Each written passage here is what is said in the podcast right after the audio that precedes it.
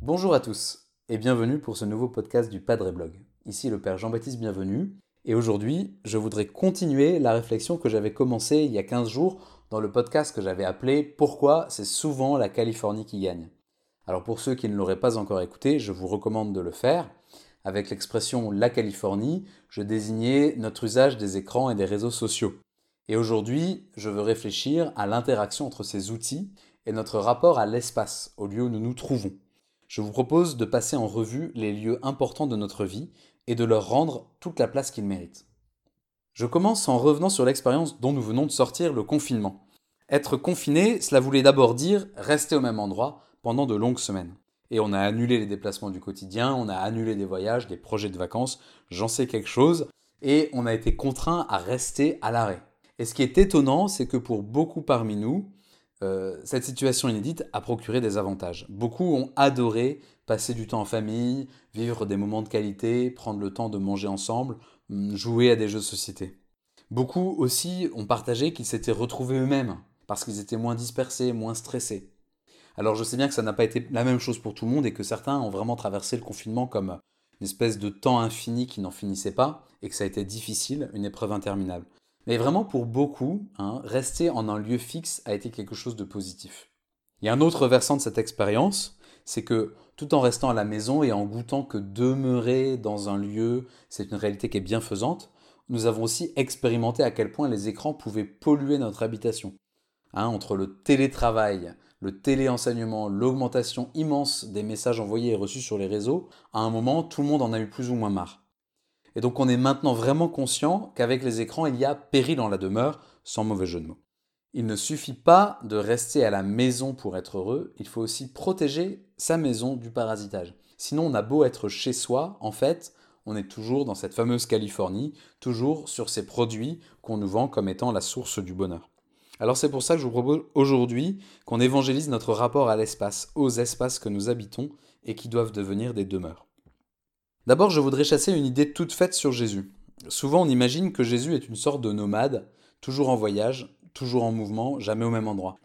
Jésus, on le voit un peu comme l'icône de l'homme contemporain qui est bien partout où il se trouve, qui n'a certainement pas investi dans la pierre, dans le solide et dans le fixe. On s'imagine un peu un Jésus sans fil à la patte, un Jésus dynamique, un Jésus wireless. En fait, je crois que ça ne correspond pas à la réalité. Euh, pensons à plusieurs choses. D'abord euh, à la vie cachée de Jésus, hein, qui correspond aux neuf dixièmes de son existence.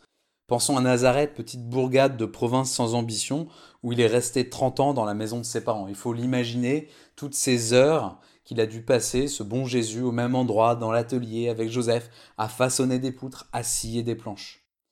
Et puis il y a aussi euh, sa vie active, et dans sa vie active, dans sa vie de mission, Jésus a une maison c'est plus la maison de Nazareth, c'est la maison de Pierre à Capharnaüm. Et il y a plein de moments dans l'évangile où Jésus rentre à la maison pour prendre un temps avec les apôtres, pour leur parler, ou bien il y a plein de moments où il sort de la maison pour aller au bord du lac. Bref, même dans ces années les plus actives, ces années missionnaires, Jésus a une maison, un lieu de référence, un lieu fixe. Et quand il n'est pas en Galilée, il a aussi des amis solides près de Jérusalem, chez qui il vient avec plaisir. Je pense en particulier à la famille de Lazare, de Marthe et de Marie. Bref, même en mission, Jésus a des lieux pivots, des lieux ressources. Jésus est actif, c'est certain, mais il n'est pas le nomade contemporain sans racines, sans attache. En fait, c'est même le cœur de son message. Il veut transmettre aux hommes que tous sont appelés à trouver enfin la demeure paternelle, la maison paternelle où on va s'établir. Cette maison couvre le Père quand il engendre son Fils dans l'amour de l'Esprit. Demeurer, c'est le verbe le plus important de l'évangile selon Saint Jean et dans ses lettres. Il apparaît près de 50 fois, vraiment c'est colossal. On pourrait même dire que le projet de Jésus pour les hommes se résume à cette phrase de Jean 14 Si quelqu'un m'aime, il gardera ma parole, et mon Père l'aimera, et nous viendrons vers lui, et chez lui nous nous ferons une demeure.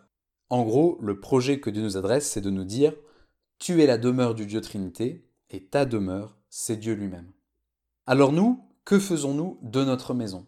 Comment y vivons-nous une stabilité ressourçante? Comment notre enracinement dans l'espace converge-t-il avec notre volonté de faire de notre vie une maison orientée vers Dieu, une demeure pour Dieu? Alors je voudrais prendre un premier exemple très concret, la chambre. Vous trouverez peut-être que c'est un lieu moins important que le salon ou la salle à manger, mais en fait, c'est vraiment essentiel. Car la chambre est le lieu où nous passons le plus de temps dans la journée, et c'est surtout le lieu de notre sommeil, et nous savons tous que le sommeil est une réalité essentielle autant que fragile. Bien dormir, c'est tout un programme. Et on peut se passer de manger pendant un certain temps, mais la privation de sommeil détériore très rapidement les fonctions primordiales de la vie. En fait, le sommeil est une réalité très particulière. Je dirais même que c'est la seule réalité de notre vie où le temps devient un espace. Je m'explique. Pendant que vous écoutez ce podcast, vous savez que le temps passe. Vous avez peut-être regardé la durée de mon intervention et vous voyez les secondes qui s'égrènent sur votre écran. À tout moment de la journée, en fait, on a conscience d'être dans le flux du temps qui passe. Mais la nuit, au moment où nous nous endormons, nous plongeons dans un temps qui s'abandonne, dans un temps qui nous ressource, et nous y entrons comme on entrerait dans un cocon rassurant et hospitalier. La nuit, le sommeil, c'est une demeure, c'est une maison, c'est un lieu de stabilité, de restauration. Donc la chambre, c'est le lieu le plus important de la maison, celui dont il faut absolument prendre soin, celui qu'il faut protéger en priorité. C'est d'ailleurs un lieu dont Jésus parle explicitement hein, dans l'évangile selon Saint Matthieu. Toi, quand tu pries, retire-toi dans ta chambre, dans ta pièce la plus retirée, et prie ton Père qui est présent dans le secret. La chambre, c'est le lieu du secret, de l'intime, c'est aussi un lieu d'amour pour les époux, c'est le lieu du ressourcement, et c'est un lieu privilégié où Dieu parle. Tout ça, pourquoi? Parce que la chambre est le lieu où l'on s'abandonne au sommeil. Et cet abandonnement, pour utiliser un néologisme de Peggy, est la source de tous ses bienfaits. Alors mon conseil est vraiment radical. Aucun écran ne doit entrer dans la chambre. Aucune notification ne doit jamais perturber ce lieu vital. Il faut absolument que vous fassiez sortir les téléphones de vos chambres. Ne mettez pas d'obstacle à cette demeure la plus importante de votre existence, à ce pivot de votre vie. Choisissez de charger vos téléphones ailleurs, dans le séjour, dans la cuisine. On ne va pas dire que ce sont les prises qui manquent aujourd'hui. Et surtout, rachetez-vous un réveil. Concevez cette pièce, votre chambre, comme la cellule du moine, un lieu saint. Et je le dis en particulier pour les époux. Si au moment où enfin les enfants sont couchés, ou enfin la maison est calme, vous avez besoin de vous détendre, de prendre un temps sur les réseaux, de souffler un peu, de faire défiler Instagram, pas de problème, installez-vous tranquillement dans le salon, sur le canapé, mais je vous en supplie, quand vous avez fini, branchez votre téléphone dans le salon, dans la cuisine, et que votre chambre reste le lieu de la lecture, le lieu où on descend, le lieu du repos, le lieu de la présence au conjoint, le lieu de la prière. C'est vraiment essentiel. Une fois que la chambre est sécurisée, avec ce caractère absolu qui vous semblera peut-être étrange, mais je crois qu'il est vraiment important pour que l'incarnation dans l'espace ait ce pivot stable, fixe, ancré, enraciné, alors tous les autres lieux sont des lieux qui abritent des temps différents de notre vie. Le temps du repas, le temps de la prière, le temps du travail, le temps de la lecture. Et pour ces autres lieux, la stratégie est donc différente. Il s'agit de s'adapter en fonction de ce qu'on fait, en fonction du temps qu'on est en train de vivre. Et ça sera le sujet du prochain podcast la semaine prochaine. Il n'y a peut-être qu'un autre lieu où il faut être absolument strict, c'est l'église ou tout autre lieu consacré à la prière. Le fameux mode avion me semble vraiment adapté. Si en avion il faut éviter les perturbations électroniques pour que le vol se passe bien, évitons de même, hein, c'est une évidence, d'être perturbés quand nous prions. J'ai vraiment vu la différence, hein. je vous partage mon expérience euh, de prêtre, mon expérience personnelle. Si je vais à l'adoration le matin avec ma Bible et mon bréviaire, bref avec des livres, ou bien si j'y vais avec mon portable en me disant que je trouverai tous les contenus dont j'ai besoin sur les apps, sur les différents supports numériques, bah, je peux vous dire que je constate une variation de la qualité de ma prière de 10 à 100. Bon, après, vous me direz, c'est peut-être une question de caractère, peut-être que je suis pas bon pour ça, et peut-être euh, que vous arrivez très bien à ne pas vous distraire. Mais j'ai remarqué hein, que souvent dans ce domaine, on se surestime. Et les outils californiens, n'oublions pas, sont faits pour nous distraire. Donc, soyons vraiment stricts. Dernier lieu vraiment important pour progresser. Non plus un lieu de notre vie, mais le lieu que vous allez choisir pour confiner votre téléphone. Je m'explique. Il est hyper important de prévoir, d'anticiper des lieux habituels où vous enfermerez vos appareils quand vous aurez besoin de vous concentrer.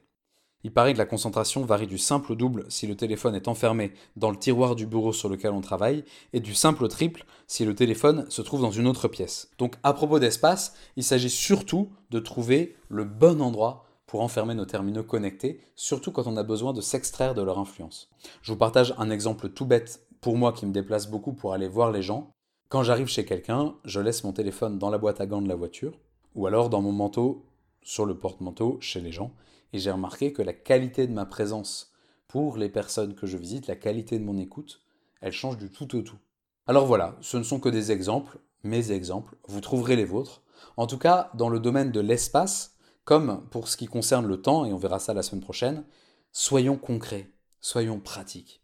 Ce sont ces petits trucs qu'on se partage qui nous permettront d'avancer. Alors n'hésitez pas à laisser des commentaires pour enrichir avec votre propre expérience ce que je viens de dire.